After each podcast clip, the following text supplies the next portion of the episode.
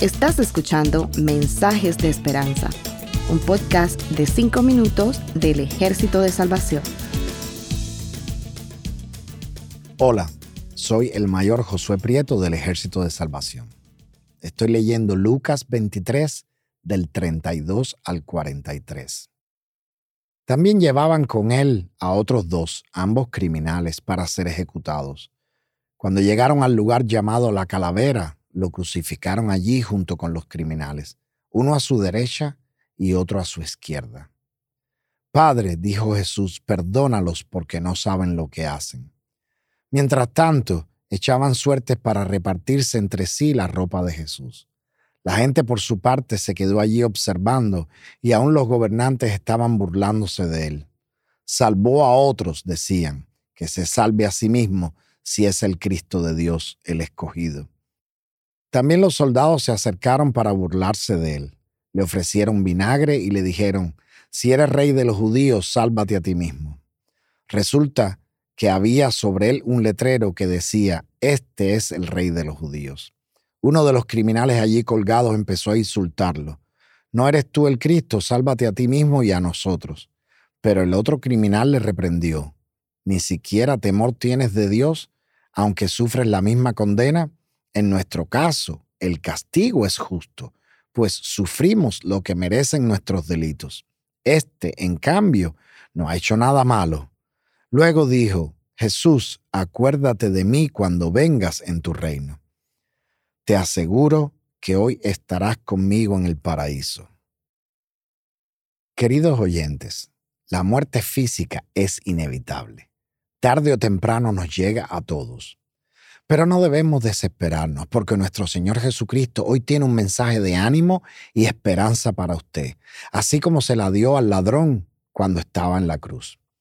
Cristo nos acepta tal como somos el ladrón en la cruz le dijo a Jesús, acuérdate de mí cuando vengas en tu reino. Lo que Cristo le responde al hombre pecador nos enseña que el ladrón encontró aceptación con el Señor inmediatamente. El ladrón pecador por fe se volvió a Jesús, poniendo toda su confianza en Él como su redentor y Señor de su vida.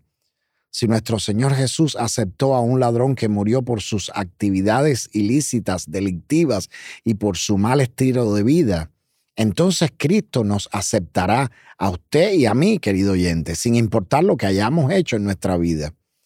Todos los que se arrepienten y vuelven al Señor Jesucristo no serán rechazados. En su mensaje, Cristo nos da seguridad tenemos la seguridad de Cristo en la palabra de Dios. En Lucas 23, 43, Cristo responde al ladrón en la cruz diciendo, hoy estarás conmigo en el paraíso. Nuestro Señor Jesús en la breve conversación con el ladrón no dio cabida a duda o incertidumbre. Cristo le aseguró la salvación al pecador que colgaba en la cruz al lado de él. Queridos oyentes, Cristo nos da seguridad. En Mateo 10:32 leemos, a cualquiera que me reconozca delante de los demás, yo también lo reconoceré delante de mi Padre que está en los cielos. Cristo nos reconocerá delante de Dios y sus santos ángeles. También tenemos la seguridad en Cristo por fe.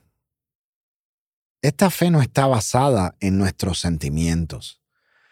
Nuestro diario caminar en la vida depende mucho de la fe que tenemos en su santa palabra Cristo dio su vida por mí en la cruz del Calvario y resucitó al tercer día de entre los muertos, y ahora podemos gozarnos en la promesa segura que Cristo nos da diciendo, hoy estarás conmigo.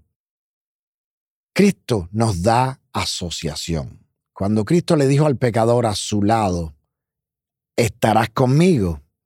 Conmigo es una asociación muy especial y espléndida, cercana, y como podemos notar, este ladrón nunca había pasado ni siquiera un día con Jesús. Queridos oyentes, qué interesante es saber que a partir de este momento, el transgresor de la ley de Dios, quien había sido ya limpiado y redimido, pasó a ser compañero con el Señor de la Gloria. La palabra de Dios nos enseña que la asociación que tenemos con Jesús es inmediata, no hay que esperar Jesús dijo, hoy. Así que en esos instantes el Espíritu Santo de Dios está aquí, querido oyente.